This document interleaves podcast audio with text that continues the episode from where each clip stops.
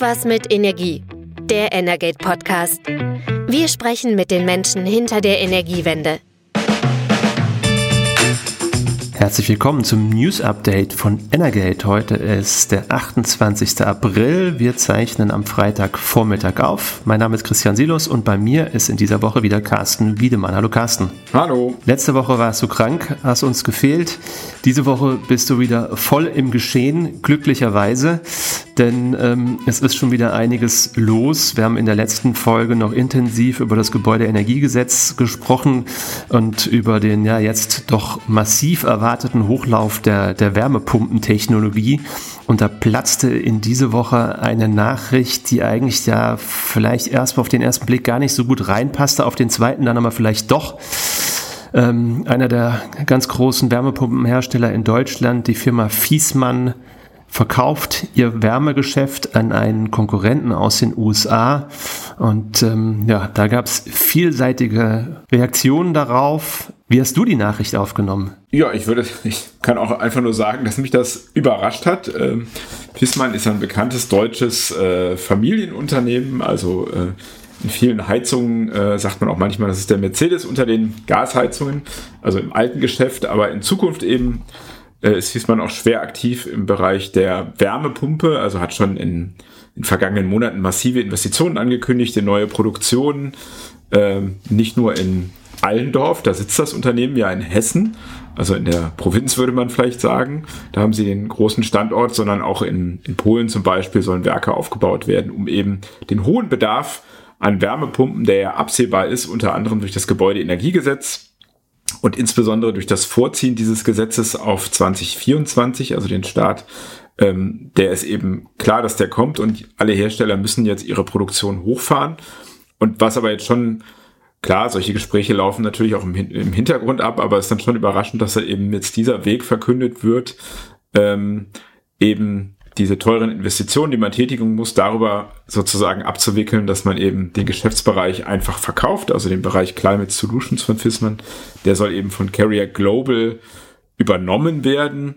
Ähm, das ist eben ein größeres Unternehmen mit viel mehr Umsatz, ein US-Unternehmen im Bereich Heizung, Kühlung, Klima aktiv ähm, und da erhofft man sich eben, dass die diese Skalierung äh, dann stemmen können als Teil dieser Gruppe. Das ist so grob das. Und das schwaberte, glaube ich, ab Montagabend rum. Dienstag kam dann spät die Bestätigung von Fiesmann auch, dass der Deal eben fix ist. Ähm, also rund 11 Milliarden Euro äh, lässt sich das Carrier Global Kosten, ähm, Details des Deals können wir ja gleich noch besprechen, aber natürlich entbrannte dann sofort eine Debatte, was das jetzt nun bedeutet. Ist das sozusagen ein gutes Zeichen oder ein schlechtes Zeichen für den Wirtschaftsstandort Deutschland? Lass uns doch einmal kurz auf die Zahlen gucken. Also überraschend ist ja eigentlich auch, dass also zu diesem Deal vorher überhaupt nichts an die Öffentlichkeit gedrungen ist. Also du hast gesagt, Montagabend erst ähm, und dann am Dienstag wurde es dann offiziell verkündet. Also da ist wirklich viel im Hintergrund verlaufen, was wir nicht wissen, wie weit, inwieweit die Politik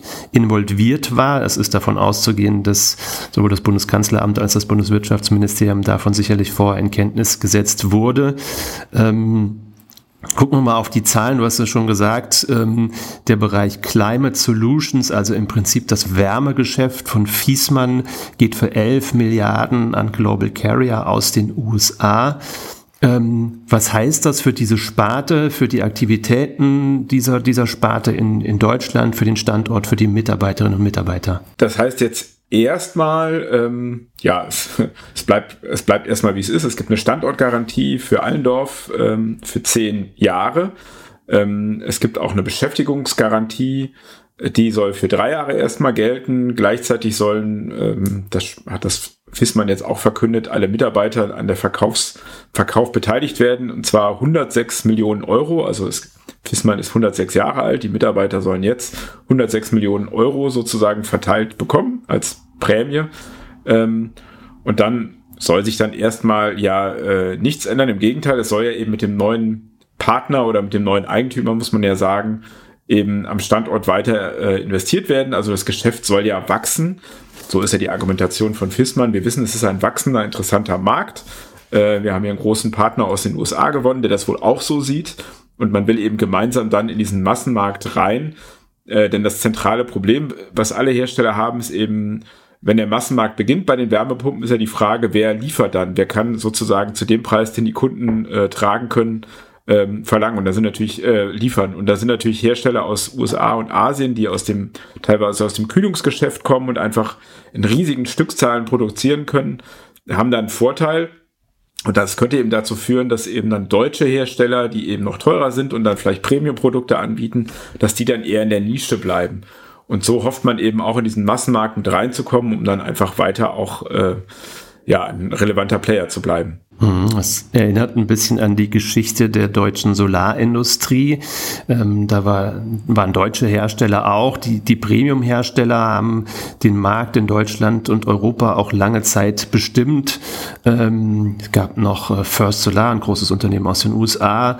Und ähm, dann kam nach und nach, kann man ja sagen, der Siegeszug der chinesischen Anbieter. Das ging dann also so weit, dass im Prinzip ja Stand heute eigentlich kein relevanter ähm, deutscher deutscher oder europäischer Akteur mehr im Solarmarkt aktiv ist. Ähm, Meyer Burger, ein Unternehmen aus der Schweiz, hat jetzt wieder angefangen, auch in Deutschland äh, Solarzellen und Module zu produzieren, aber noch im relativ kleinen Maßstab. Besteht jetzt die Gefahr, dass sowas ähnliches auch bei der, bei der Wärmepumpentechnologie in Deutschland passiert? Also ist natürlich schwer, da jetzt in die Zukunft äh, zu blicken. dass ähm, das ist etwas anders gelagert in diesem Fall äh, schon mal dadurch, dass ähm, äh, Fissmann äh, auch jetzt, also die Familie Fissmann wird größter Anteilseigner oder Einzelaneigner, Einzeleigner äh, auch ähm, bei Carrier Global und zieht da auch in den Verwaltungsrat ein. Also man sichert sich da eine gewisse Mitbestimmung, wenn man so will. Ähm, und das Wirtschaftsministerium war ja auch sehr schnell bemüht, das Ganze irgendwie positiv zu drehen. Äh, du hattest ja erwähnt, die ganze Debatte ums Gebäudeenergiegesetz, das war schon sehr schwierig im Moment, auch für das Ministerium, weil das sehr kritisch gesehen wird. Und es kam auch sofort von der FDP und auch von der Opposition eben der Vorwurf, dass genau diese Pläne, also dieses Gebäudeenergiegesetz, ähm, dazu führt, dass das Unternehmen eben jetzt so handeln muss, äh, wie es gehandelt hat und dass das eben schlecht für den Standort ist. Habeck hat auch dann in einer Reaktion direkt betont, ja, wir müssen, wir müssen in Europa und wir müssen in Deutschland die Zukunftstechnologien behalten. Das sagt er ja schon seit Monaten. Also die Fähigkeit, ähm, Wärmepumpen herzustellen, Solarenergie, Windanlagen herzustellen. Da arbeiten die ja auch an Programmen, die das möglich machen, weil man eben speziell nach der Erfahrung mit dem Ukraine-Krieg eben resilienter werden will, also nicht in die Situation kommen will, wieder, dass man so abhängig ist von einer Seite. Und da spielt dieses Thema eben Produktionskapazitäten für grüne Technologien zu haben, eine wesentliche Rolle. Aber es bleibt dann natürlich immer die unternehmerische Entscheidung. Also niemand kann garantieren, dass da nicht ähm, Carrier Global irgendwann sagt, nee, wir machen es doch woanders. Wobei man, wobei man natürlich schon ehrlicherweise sagen muss, auch Fissmann hat jetzt schon für sich entschieden, äh, schon vor dieser Entscheidung, ja, wir produzieren dann doch eher vielleicht in Osteuropa und nicht unbedingt in Deutschland, weil es da günstiger ist. Ähm, also da stimmt diese Geschichte auch schon nicht so ganz. Das machen andere Unternehmen aber auch, wie Bosch beispielsweise. Ähm, das ist halt so der normale äh, das normale Agieren ähm, der Wirtschaft. Ähm, aber eine Garantie gibt es da natürlich nicht. Das ist einfach so. Bemerkenswert ist die ganze Geschichte natürlich, natürlich trotzdem, weil eigentlich ist ja die Firma Fiesmann als Familienunternehmen, 106-jährige Geschichte, ähm, tatsächlich ja im Prinzip äh, das Trigema äh, der Heizungsindustrie, kann man ja eigentlich sagen, also fest verwurzelt. Und hat das auch immer gerne so ja, kommuniziert. Hat das, ne? das richtig, hat das kommuniziert, äh, den, auch den, den, den Firmenstandort in der Provinz stets erhalten, nie den Umzug irgendwo in eine größere Stadt äh, gegangen. Also schon bemerkenswert, dass, dass dieser Schritt jetzt so erfolgt ist. Ähm, klar, ähm, der deutsche, deutsche Wärmepumpenmarkt ist noch klein. Jetzt kommt ja eigentlich erst der Hochlauf und zu, dieser Sparte Climate Solutions ähm, gehört ja bei Fiesmann im Wesentlichen heute auch noch die ganze Gastechnologie. Aber es ist natürlich eine Reaktion darauf, dass jetzt der Wärmepumpenhochlauf ähm, finanziert und organisiert werden muss.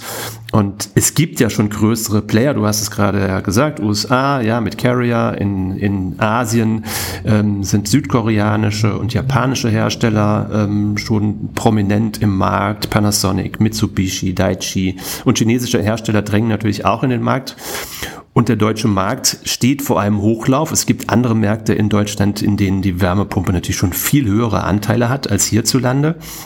Ähm, Aber ähm, der Hochlauf kommt jetzt und der Hochlauf kommt zu ziemlich hohen Preisen. Das muss man auch sagen. Die Preise für Wärmepumpen hier so lange sind explodiert. Und es ist natürlich klar, dass viele internationale Firmen und Investoren jetzt auf den deutschen Markt gucken.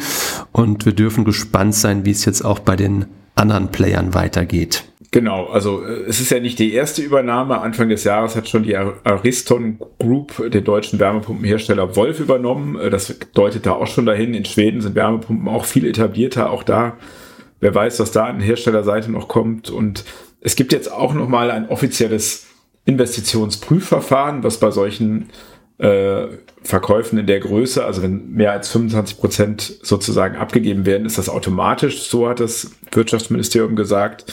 Ähm, da weiß man aber noch nicht, ob da überhaupt was äh, schwierig äh, oder im Detail dann wirklich äh, dabei rumkommt. Ähm, das BMWK betont eben klar, wir wollen eine Sicherheit äh, für den Standort haben, für die Mitarbeiter, ähm, für die Produktionskapazitäten. Das sagen auch die Gewerkschaften, die fordern das auch ein.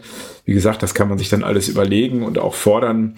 Letztendlich beantworten, was es dann nun wirklich bedeutet hat, kann man eigentlich erst in zehn Jahren. Und natürlich muss sich dann auch jeder, ähm, also man schimpft dann ja immer gerne auf die Politik, aber natürlich jeder, der sich eine Wärmepumpe einbaut und eine Solaranlage, kann auch immer die Frage beantworten, ähm, wen er unterstützt oder was ihm wichtig ist. Ist es wichtig, dass es günstig ist oder will er beispielsweise lokale europäische Wertschöpfung unterstützen? Ne? Also jeder ist auch selber dann eben verantwortlich dafür, ähm, in welche Richtung das geht. Ist nur der Preis entscheidend? Klar, Wärmepumpen müssen billiger werden oder will man eben auch irgendwie sehen, dass gewisse Dinge, dass man dann irgendwie vielleicht einen kürzeren Serviceweg hat oder so. Und klar, wir sehen natürlich, dass Wärmepumpen heute irgendwie teilweise fast zum doppelten Preis als noch vor ähm, zwei, drei Jahren verkauft werden. Ähm, da ist natürlich dringend nötig, dass sich in dem Markt was tut. Ähm, trotzdem, ein Ausverkauf wünscht sich natürlich keiner und fürs Bunde, für das Bundeswirtschaftsministerium und für Minister Habeck kommt diese Entscheidung natürlich schon auch irgendwie ein Stück weit zur Unzeit, weil ähm, die ganzen kommunikativen Begleitumstände zum Gebäudeenergiegesetz waren schon relativ unglücklich. Ähm, jetzt kommt diese Geschichte dazu. Es wird ja ohnehin der Regierung vorgeworfen, dass sie den Ausverkauf Verkauf der deutschen Wirtschaft in, in Gänze ähm, in die Wege leitet, ähm, auch durch die Energiepolitik, durch die Klimapolitik. Ähm, du hast es ja gerade schon gesagt, es kommt jetzt aus dem Kreise der Opposition, kommt natürlich jetzt scharfe Kritik ähm, und das eben nicht nur im Punkt der, ähm, des Verkaufs von Fiesmann, der Klimapolitik, sondern kommen wir mal von einem Familienunternehmen zum Familienbetrieb. Es gibt nämlich ähm, ähm, neue, neue Erkenntnisse und neue Vorwürfe gegen ähm, einen wesentlichen Vertreter aus dem Bundeswirtschaftsministerium, dass hier sehr viel ähm, ja, äh, Familie irgendwie ähm, bei der Posten, Postenvergabe irgendwie mitentscheidend ist und äh, man könnte reden von einer Greichenisierung ähm, des Bundeswirtschaftsministerium und ähm, anstehender oder anhängender Institutionen und Behörden. Ähm, warum das Wort Greichenisierung, Carsten? Ja, man könnte vielleicht auch sagen House of Greichen, so ungefähr. Ähm, ja, also vielleicht fangen wir mit dem an, was schon seit lange so immer wieder hin und her diskutiert wird. Also Patrick Reichen, der Energiestaatssekretär, äh, vorher Direktor der Agora Energiewende. Also er hatte eh immer stets sozusagen den Vorwurf, dass er sozusagen jetzt das umsetzt, äh, gerade beim Thema Wärmepumpe, was er vorher da in der Denkfabrik, was dort ausgedacht wurde an Konzepten. Das äh, kann man auch schon so sagen. Das ist ein Stück weit so. Das ist aber völlig wertfrei jetzt gemeint. Aber ähm, es gibt auch verschiedene Verwandtschaftsgrade. Also ähm, es gibt den äh, Staatssekretär Michael Kellner, der war vorher äh, Bundesgeschäftsführer der Grünen und ähm, der ist jetzt eben Staatssekretär im Wirtschaftsministerium und er ist äh, verheiratet mit ähm, der Schwester von Patrick Reichen. Ähm, das kann man als Zufall sehen, aber es ist eben so. Ist auf, also die beiden sind mit anderen Worten äh, verschwägert. Dann gibt es auch noch einen Bruder äh, von Patrick Greichen, der heißt Jakob Greichen. Der ist wie seine Schwester Verena am Öko-Institut tätig, also ein Forschungsinstitut, was auch immer mal wieder äh, und jetzt auch aktuell wieder ähm, Aufträge für Studien für die Bundesregierung äh, macht, beispielsweise zur Klimapolitik. Das ist sozusagen ein, äh, ein enger Verwandtschaftsgrad. Ähm, der ist schon länger bekannt und hat immer wieder für Diskussionen gesorgt. Ähm, Jetzt, was sozusagen das einmal noch seit gestern Abend speziell ähm, noch aktueller gemacht hat, ist die Besetzung der Nachfolge von Andreas Kuhlmann an, bei der Deutschen Energieagentur. Da wurde nämlich ähm, vor ein paar Wochen bekannt gegeben, dass das Michael Schäfer werden wird. Ähm, der ist noch beim WWF. Vielleicht kleiner Fun Fact an, an der Seite, äh, WWF, also ähm, die Klimaschutzorganisation, da ist er Leiter Klimapolitik, Nachfolger von Regine Günther die wiederum mit Felix Mattes verheiratet ist, der auch am Öko-Institut arbeitet. Äh, Regine Günther arbeitet jetzt bei einer Stiftung für Klimaschutz, die unter anderem von Rainer Barke geleitet wird. Der ist Vorvor Vorvorgänger von Patrick Greichen. Der war nämlich auch mal Staatssekretär und ist jetzt Wasserstoffbeauftragter für Namibia der Bundesregierung. Ist also dem Wirtschaftsministerium immer noch verbunden. Und Patrick Greichen folgte ihm bei Agora Energiewende als Direktor. Richtig kann man sich vielleicht zu Hause dann nochmal anhören und ein Schaubild malen, wie das alles verbunden ist. Jetzt kommt es eben, Michael Schäfer soll Nachfolger äh, von Andreas Kuhlmann an der Spitze der DENA werden, eine Entscheidung, die so manchen überrascht hat. Ähm, denn so prominent hervorgetreten ist äh, Michael Schäfer beim WWF jetzt eigentlich nicht, aber er soll den Posten, sollte den Posten bekommen, bis gestern Abend eine Mitteilung dann kam seitens des Bundeswirtschaftsministeriums, dass eben dieses Verfahren zur Neubesetzung jetzt nochmal überprüft werden soll. Und zwar, weil Michael Schäfer, der Trauzeuge von wem war? Patrick Reichen. Richtig. Und jetzt mein Lieblingssatz in dieser Pressemitteilung. Ähm, Dadurch könnte, das schreibt das Ministerium Zitat, mithin kann der Anschein einer möglichen Befangenheit nicht vollständig ausgeschlossen werden.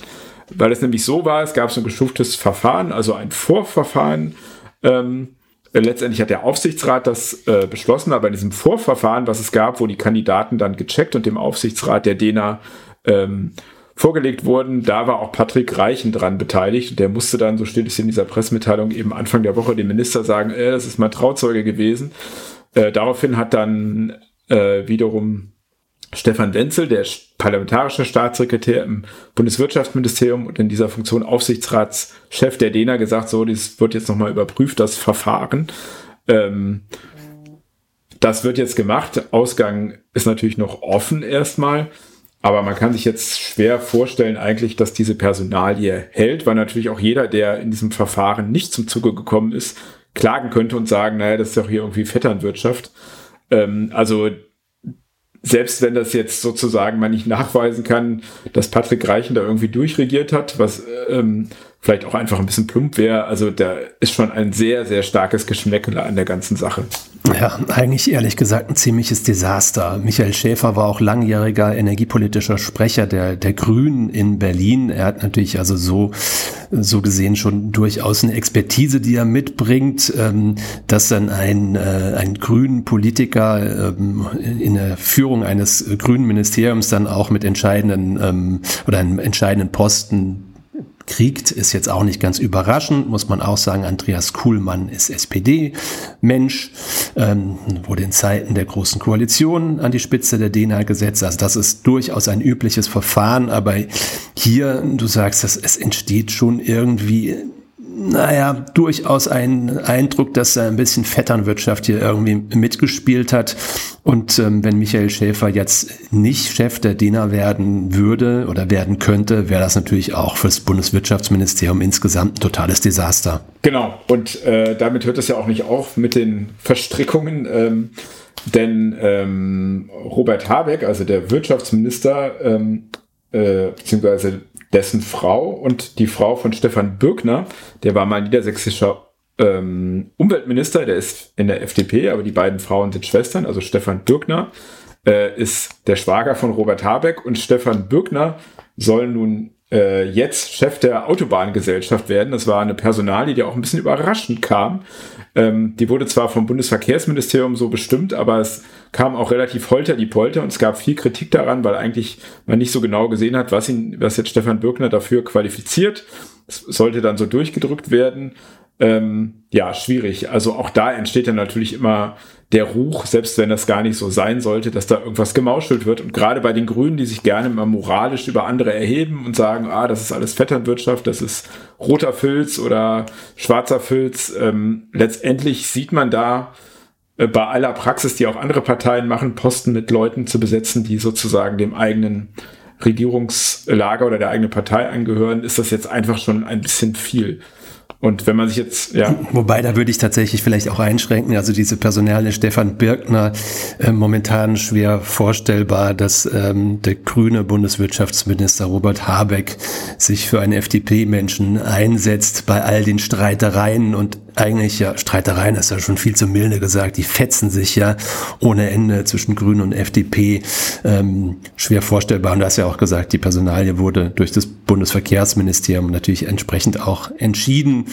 Aber auch ohne diese Personalie ist da jetzt echt viel los und die rüttelt natürlich auch erstmal weiter an, an den Aktivitäten des Bundeswirtschaftsministeriums und es stellt sich jetzt die Frage, was passiert denn jetzt? Was passiert vielleicht auch mit der Personalie Patrick Greichen? Ähm, denn eigentlich, wir sind gerade mittendrin jetzt nach einem Jahr der, der, der Krisenbewältigung und Krisenverwaltung, viele Gesetze, die ausschließlich auf die, auf die Folgen des Ukraine-Kriegs gezielt haben, auf die Gaskrise.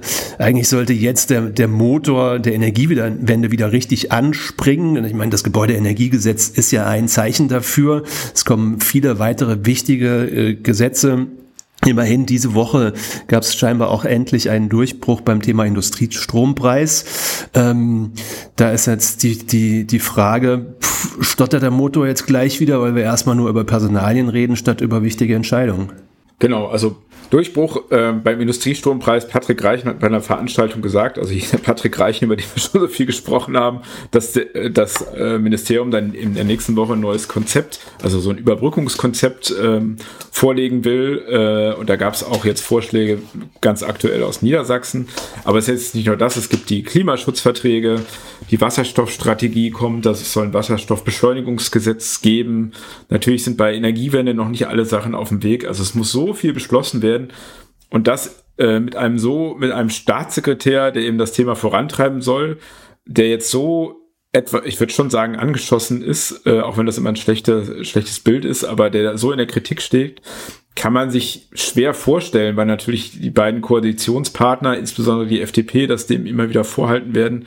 Weiß nicht, ob man dieser Konstellation wirklich so weitermachen kann äh, wenn man jetzt noch die restliche Legislaturperiode, und das ist ja schon noch ein bisschen sinnvoll nutzen will. Also ich kann es mir ehrlich gesagt Stand jetzt nicht vorstellen. Ja, habe ich auch schon in der letzten Woche geschrieben, dass allein diese ganze Debatte um das Gebäudeenergiegesetz ähm, ja, für die Koalition extrem herausfordernd ist, ähm, weil sich immer wieder auch bei wichtigen energiepolitischen Themen äh, eigentlich abzeichnet, dass es, dass es eher Mehrheiten ähm, ähm, auf ähm, ja, fern von SPD und Grünen im Bundestag geben würde, also eher eine ähm, Koalition äh, Union FDP plus X ähm, bei, bei wesentlichen Fragen wie der Laufzeitverlängerung für Atomkraftwerke oder eben nicht Laufzeitverlängerung. Jetzt auch beim Gebäudeenergiegesetz ähm, sind da ähm, drei Fraktionen ähm, eher einer Meinung.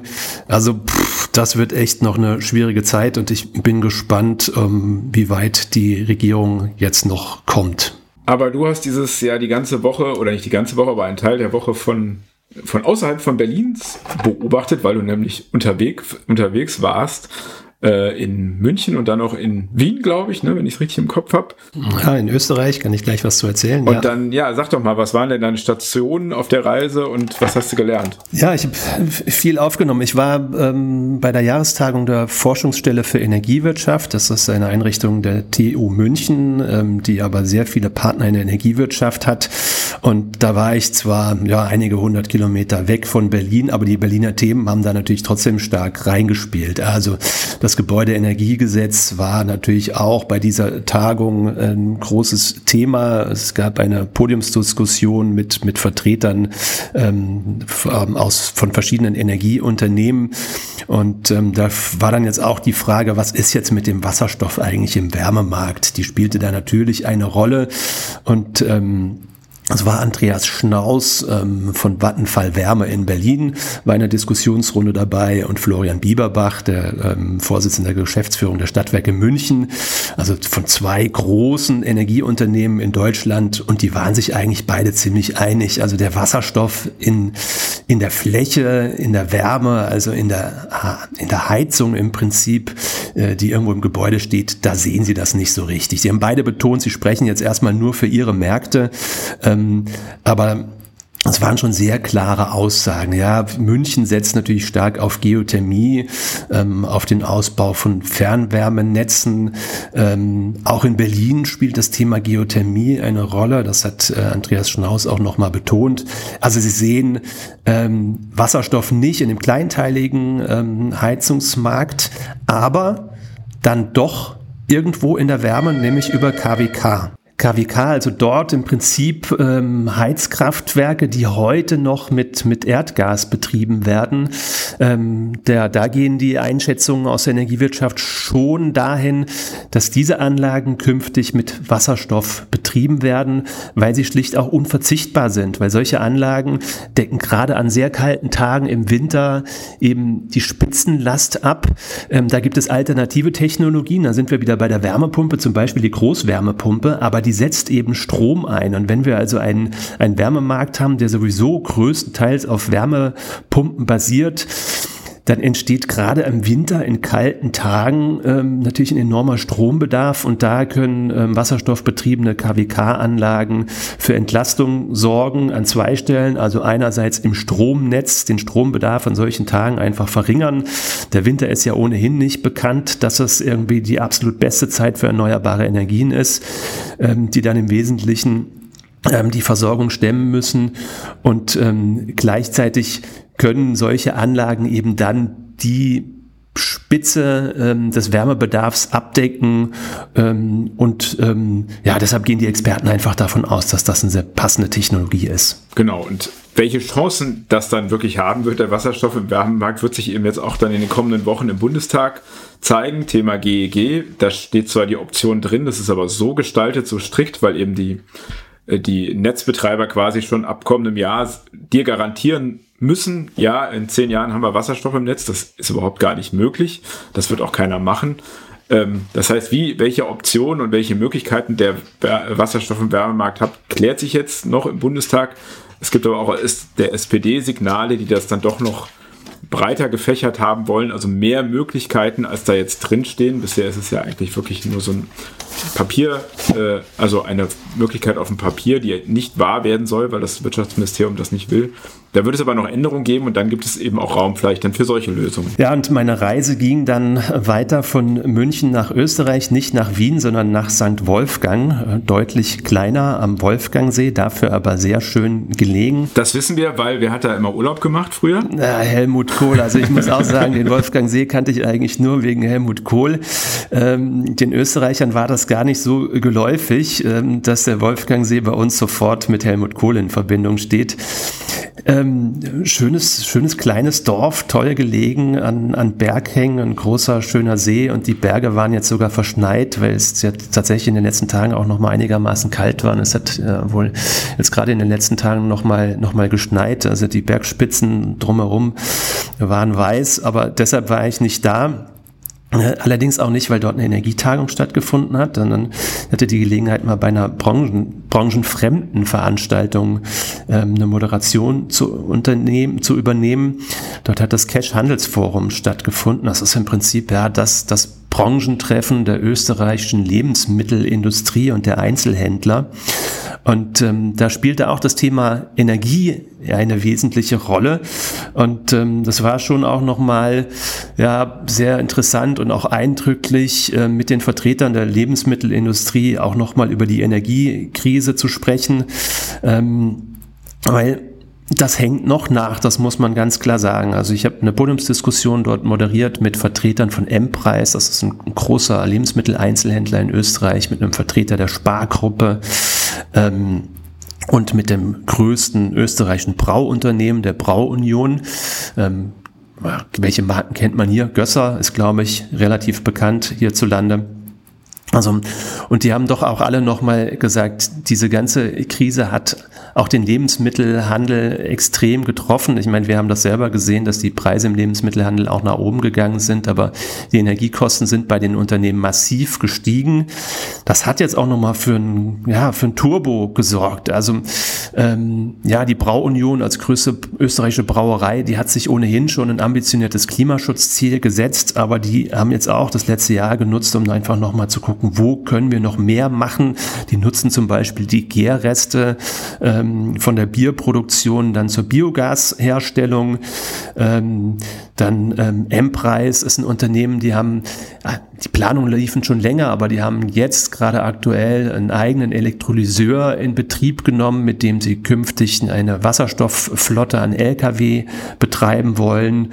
Und ähm, der Vertreter der Spargruppe, der, der großen, ja, im Prinzip in Österreich gibt es auch große Spar-Shopping-Center, ähm, der hat mal aufgezeigt, wie viel Energieeffizienzpotenziale sein Unternehmen jetzt doch auch noch heben konnte in der letzten Zeit weil einfach die hohen Energiepreise nochmal dafür gesorgt haben, dass man, ja, dass die Unternehmen wirklich auch sich nochmal die, die, die letzte Ecke irgendwie angucken, um da nochmal ähm, auszufegen. Und ich glaube, was er beschrieben hat, ähm, tatsächlich waren dann doch relativ viele Ecken, weil sie ähm, Energieeinsparungen im Umfang von 40, 50 Prozent in einzelnen Läden dann noch ähm, realisieren konnten.